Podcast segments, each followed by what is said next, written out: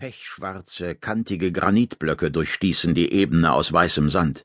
Der Himmel war von wolkenlosem Blau. Die Kette der Hügel dahinter wurde vom rötlichen Gelb der Sonne überstrahlt. Das Gelände atmete aus jedem Quadratmeter uralte Geschichte. Zwischen den Steinen wuchsen seltsam knorrige Pflanzen von ungewöhnlichem Grün. Ein Windstoß wehte eine mächtige Staubwolke über die Szenerie, Sie sah aus wie eine weiß gischtende Brandungswelle. Aus dem auf breiter Front heranrollenden Wirbel schwebte mit weit auseinandergebreiteten Schwingen ein Flugsaurier.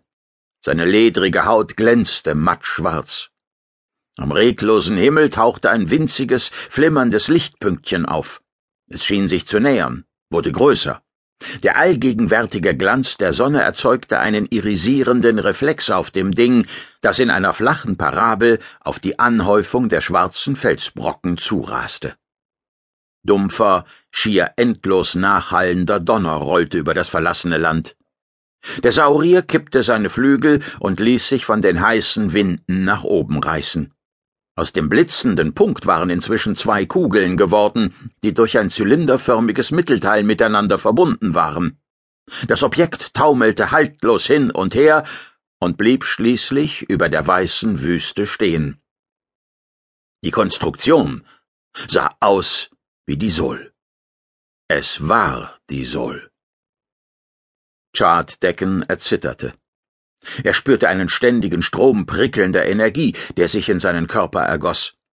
Der Heißsiderit lag in tiefem Schlaf, einem Schlaf, der beinahe schon einer Bewusstlosigkeit glich und doch voll von furchtbaren Träumen war.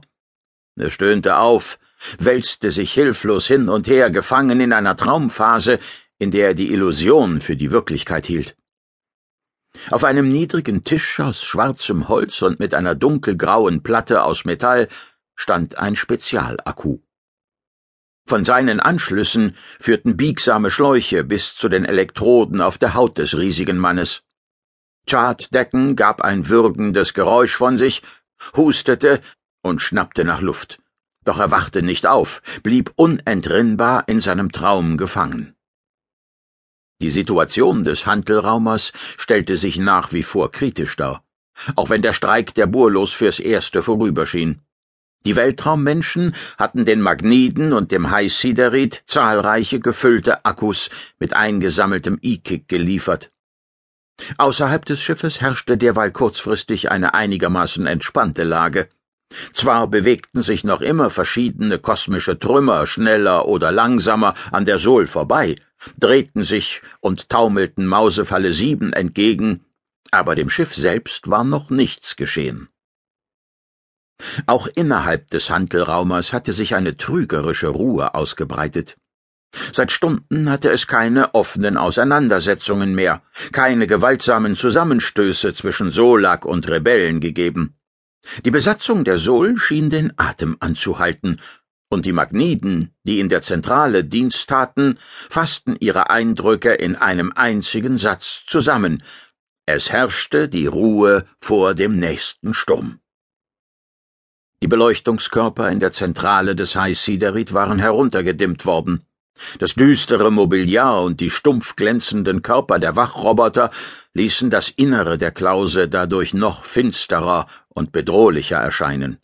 Nur die Bildschirme, die teilweise aktivierten Monitore und Interkomme erzeugten die Illusion von Bewegung und sorgten für ein geisterhaftes Zwielicht. Vor zwei Stunden war Chartdecken erschöpft in seinen schwarzen Sessel gefallen. Er hatte sich nur kurz ausruhen und E-Kick tanken wollen, aber dann hatte ihn die Müdigkeit übermannt.